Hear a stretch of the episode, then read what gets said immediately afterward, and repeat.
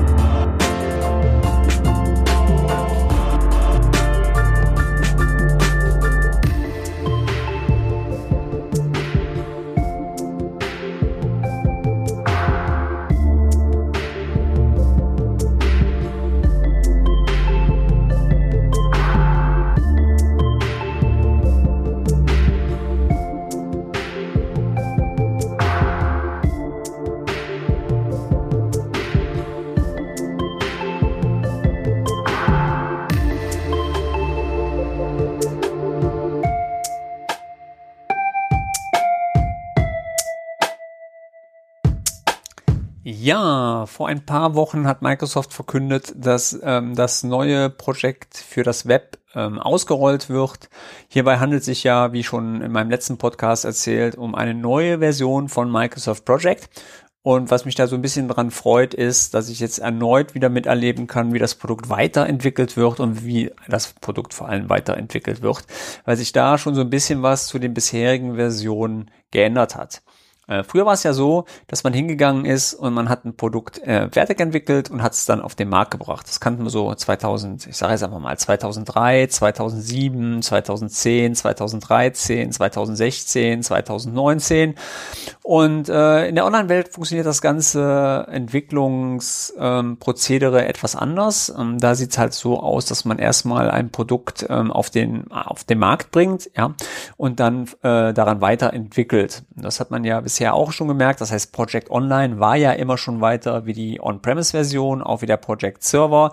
Das heißt, viele Features waren in der neuen Welt verfügbar, die in der alten Welt, sage ich mal, in der On-Premise-Welt nicht existieren. Zum Beispiel Project Home und auch hier zu erwähnen ähm, die Roadmap ähm, beides Features, was in der ähm, Standardwelt, also in der On-Premise-Welt nicht existieren.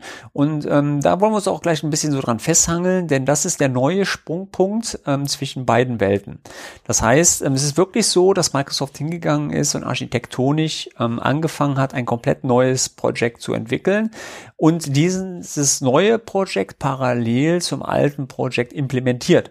Das heißt, äh, ihr braucht jetzt erstmal keine Angst zu haben, dass der Hebel fällt und Project Online steht euch nicht mehr zur Verfügung. Nein, Project Online könnt ihr erstmal ganz normal weiter nutzen wie bisher. Aber ähm, Project Online hatte ja auch so, sage ich mal, über die Jahre kleinere Probleme. Ähm, viele User klagten so ein bisschen über Performance-Probleme. Ähm, gerade wenn man im Web arbeitet, war es langsam, es reagierte nicht so schnell, Veröffentlichungsprozesse dauerten lange und Microsoft musste hier wirklich jetzt auch anfangen und hat lange überlegt, ob ähm, hier eine Neuentwicklung stattfindet und man hat sich für den Weg entschieden, was ich persönlich auch sehr gut finde, weil ähm, wir im Project-Bereich auch eine sehr mangelnde Integration in die ganzen Office-Komponenten hatten. Ja, das fing bei Teams an, äh, das ging über äh, Planner, über die ganzen Funktionalitäten. Das war alles nicht so richtig drin. Es war zwar da und man hat auch versucht, so ein bisschen, sage ich mal, Spachtel aufzulegen, um das Ganze so ein bisschen zu lösen, aber so richtig zufrieden waren die Leute nicht damit. Also hat Microsoft für sich gedacht, wir fangen an, das ganze Produkt neu zu entwickeln und so sieht auch die Infrastruktur jetzt von Project äh, für das Web aus. Das heißt, die Daten, die aus Project Online kommen, bleiben auch weiterhin in der Datenbank erhalten, aber die neuen Projekte kommen nicht in die alte Datenbank von Project Online ein. Nein, es ist ein komplett neues Datenbankmodell, was dahinter liegt, auch neue Technologie, ja, äh, was es ermöglicht, wie zum Beispiel äh, relativ hohe Flexibilität in dem Umgang mit Power Apps, mit Flow ähm, und alle anderen ähm, Technologien, die im Office äh, halt mit integriert sind, mit dabei sind. Ähm, Gleichfalls ähm, ist es so, dass durch Project äh, über die Roadmap es weiterhin möglich bleibt, beide Welten aufeinander zu legen. Das heißt, wenn ihr eine Schnittstelle haben wollt, ist hier Project Roadmap genau der richtige Weg, beide Welten zu kontrollieren und zusätzlich für alle Zuhörer, die im agilen Bereich unterwegs sind, ähm, Office DevOps Board mit einzubinden. Das heißt auch ähm, die sequentielle Projektplanung ist mit der agilen Projektplanung übereinander zu legen und äh, relativ schön einzusehen und auch ähm, voneinander unabhängig zu managen was ein sehr schöner Ansatz ist, meiner Meinung nach.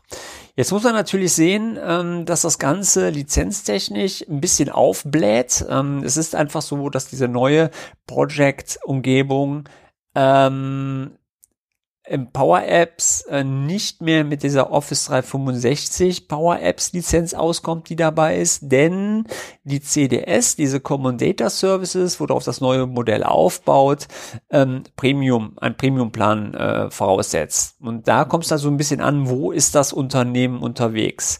Ähm, es gibt einmal die Power Apps Plan 1 Lizenz und einmal die Power Apps Plan 2 Lizenz. Bei der Plan 1 Lizenz ist es so, dass ihr eine maximale CDS-Größe haben dürft von 50 MB und maximale Anlagengröße, die ihr mitverwendet, ähm, von 400 MB. Dann dürft ihr maximal zwei Customer Apps nutzen. Also wenn ihr schon zwei im Einsatz habt, und das wäre jetzt euer drittes, dürftet ihr es so nicht mehr benutzen. Und ihr dürft ähm, nur ein Portal mit bedienen, in dem Falle, wo das App drin veröffentlicht worden ist.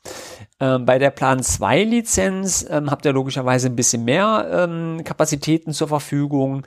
Ihr habt einmal die Möglichkeit, ähm, äh, sag schnell, ähm, 400 MB 400 MB Datenbankspeicher zu benutzen und eine maximale Datei-Upload-Größe von 2 GB. Was auch noch wichtig ist oder eventuell interessant ist, halt die API-Zugriffe pro Tag. Bei der Plan 1 liegt er bei 1000 Abfragen und bei der Plan 2 bei 5000 Abfragen. Sehr interessant ist, dass logischerweise die Kunden mit einer Dynamics-Lizenz da außen vor sind, weil da ist schon alles mit drin. Ja? Aber ich denke, dass nicht jeder von uns eine Dynamics-Lizenz besitzt, weil die ist auch nicht gerade kostengünstig und auch nicht jeder Dynamics nutzt. Ja? Das heißt, man muss hier sehen, von wegen, was ist der größte Mehrwert für meine Organisation ähm, wo ich das Ganze mit aufbaue. Zuzüglich kommt glücklicherweise noch hinzu, wenn die agilen Freunde unter meinen Zuhörern ihr Azure DevOps äh, nutzen, dann sind die ersten fünf User auch kostenfrei. Danach läuft da auch die Uhr, das heißt, kämen auch nochmal Kosten auf die jeweilige Lizenz, entweder Professional, in dem Fall Premium, ja, weil Premium Feature ist drauf zu.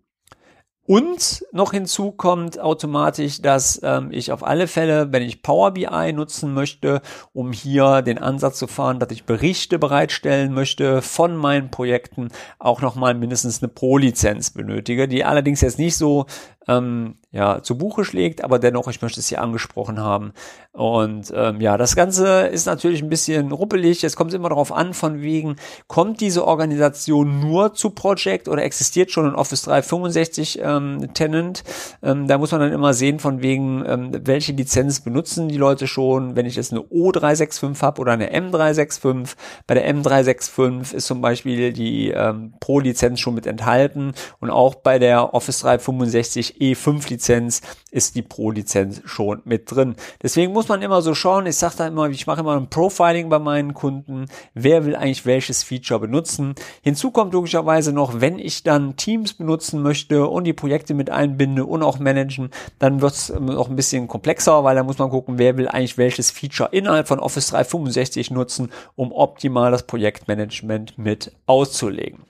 Okay, Ähm, so viel dazu. Ähm, dann ist noch ein großer, ähm, eine große Herausforderung für Microsoft, glaube ich, in der nächsten Zeit sicherzustellen, dass auch der Client in die neue Projektumgebung ähm, quasi seine Projekte ähm, synchronisieren kann. Zum jetzigen Zeitpunkt ist es nur möglich, in dem Falle über ähm, Project Online noch zu synchronisieren, aber ich nehme an, da der Client auch bleiben wird, dass auch in naher Zukunft es wahrscheinlich Möglichkeiten wird, hier Projekte mit zu synchronisieren.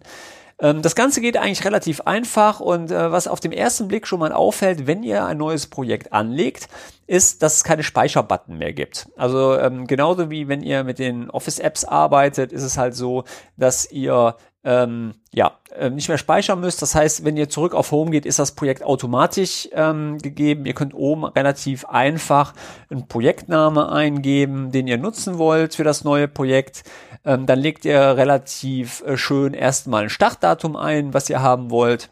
Und ihr gebt eigentlich dann so, eine, so ein Enddatum noch ein, wenn ihr das äh, gerne haben wollt, je nachdem, wie ihr das gerne ähm, pflegen wollt dann geht ihr auf, auf äh, macht das Ganze zu, dann ist das soweit angelegt. Und als erstes habt ihr neu eine Rasteroberfläche und ich muss immer so ein bisschen schmunzeln. Das erinnert mich immer so ein bisschen an die IHK, weil die IHK in der Prüfung zum IT, äh, Business Manager ähm, auch immer von einer Aufgabenliste gesprochen hat, die zuerst angelegt werden muss, bevor man das dann in ein PSP ähm, umsetzt. Und so ist auch ein bisschen so die Denkweise. Also ihr habt dann erstmal die Möglichkeit, ähm, einen Task anzulegen und ähm, gebt dann quasi ein, ja, einfach einen Taskname.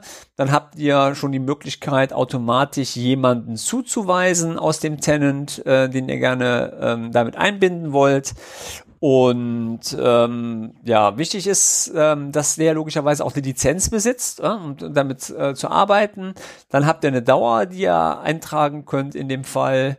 Und ähm, dann äh, war es das eigentlich schon in dieser Liste. Wenn ihr in dieser Liste noch mehr Spalten haben wollt, ähm, wie zum Beispiel erledigt, abhängig von, ab, äh, nachfolgend, Anfangstermin, Aufwände, Aufwand erledigt, äh, ach, was da alles noch gibt, Aufwand verbleibend, welchem Bucket das angehört, weil wir auch gleichzeitig ein Board haben, wo wir das mit abbilden können. Also Microsoft fährt jetzt hier schon mittlerweile den Hybriden-Standard, äh, was mittlerweile auch so der ja, sag ich mal, die Zukunft, glaube ich, im Projektmanagement sein wird, nicht nur sequenziell, nicht nur agil, sondern auf beide Welten zu arbeiten.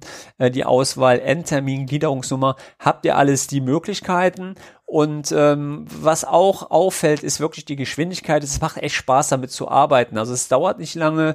Ähm, die Taskleiste ist ein bisschen geändert worden mit dem Datum. Ihr könnt per Drag and Drop direkt im Browser die Sachen ziehen. Das funktioniert auch sehr gut mit Macs. Ähm, das heißt, ähm, da kam ja auch sehr oft die Frage, gibt es äh, Microsoft Project für den Mac, also den Client? Und auch hier werden die Mac-User mittlerweile zufrieden sein. Ähm, ja, was, was bleibt noch zu betonen? Also es ist wirklich so, dass ähm, ihr die Details wieder öffnen kann. Ihr könnt die Aufwände eingeben und den Bucket, ähm, was dazu ist, also ob es gerade in Bearbeitung ist oder nicht. Und ihr könnt auch im Board, logischerweise das Board selber nochmal ähm, customizen. Äh, ihr könnt auch Aufgaben, die in Arbeit sind, hier über das Board hinzufügen. All diese Funktionalitäten habt ihr, was momentan leider nicht geht ist, dass ihr eigene Buckets äh, schon äh, also noch hinzufügt, aber ich bin da auch relativ äh, sicher, dass das möglich ist. Es ist auch so, dass die Buckets, ähm, wenn ihr Planner schon nutzt, ähm, auffällig, auffallen wird, dass es hier nicht das gleiche ist wie Planner. Das heißt, ihr habt nicht die gleichen Funktionalitäten, was ich auch persönlich sehr schade finde. Ähm, ich hätte es auch schöner gefunden, wenn ich hier schon die Möglichkeiten gehabt hätte, ähm, direkt schon Konfiguration auch mit den Farbitems, Dokumente anzuhellen. Aber ich habe ja gerade am Anfang gesagt, das ist wirklich der erste Start dieses Produktes und ihr werdet sicher sein, ich werde euch hier im Podcast, auf meinem Blog, auf meinem meinem YouTube-Channel über die Entwicklung von Project äh, für das Web ähm, immer am Laufenden halten. Ähm, Abhängigkeiten könnt ihr logischerweise auch hinzufügen, äh, allerdings nur die klassischen ähm, Abhängigkeiten Ende Anfang. Das heißt, ihr habt also keine Möglichkeiten Ende Ende, Anfang Ende, Ende Anfang, Anfang Anfang einzufügen. Und das sind auch so Sachen, wo ich sage, ja, äh, das muss einfach sein, ja, das sind einfach Basic. Basisplan anlegen, ähm, geht momentan auch noch nicht. Also ihr merkt, das ist eigentlich momentan eine relativ schöne Möglichkeit, einfach nur ein Gantt-Diagramm darzustellen äh, und zu visualisieren. Aber so richtig arbeiten wie im Project Online, da sind wir noch nicht angekommen. Meine Meinung. Ähm, aber ich nehme an, dass das irgendwann auch funktionieren wird.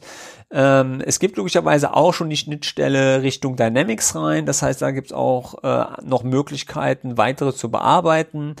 Ähm, vielleicht wird der eine oder andere auch dort sich dran erinnern. Ich habe da, ich weiß nicht, ob ich im Podcast mal von geredet habe oder auch bei mir im Blog davon einen Artikel geschrieben habe, ähm, dass Dynamics ja auch mittlerweile ein relativ, würde ich sagen, leistungsstarkes Projektmanagement-Tool äh, besitzt. Ähm, das ist logischerweise auch so ein bisschen an das SAP-Modul PP angelegt. Ähm, oder PM, ich will mich da jetzt nicht festlegen, wie es heißt, mein PM, PP, na egal, ihr wisst schon, was ich meine, für die Leute, die sich mit SAP so ein bisschen auskennen, ähm, und da logischerweise auch den Ansatz zu generieren, eine größere Integration des Projektmanagements in, sage ich mal, eine ERP-Lösung, wobei das auch immer so eine Sache ist, ähm, die will natürlich nicht jeder. Ne? Also nicht jeder möchte im Unternehmen gleich sein Projektmanagement mit der ERP-Lösung gekoppelt haben. Ja, ist natürlich schön und es kommen auch immer wieder in meiner Beratung äh, Fragen auf, wie ist es möglich, ähm, aus meinen ERP Stücklisten innerhalb von Project zu integrieren.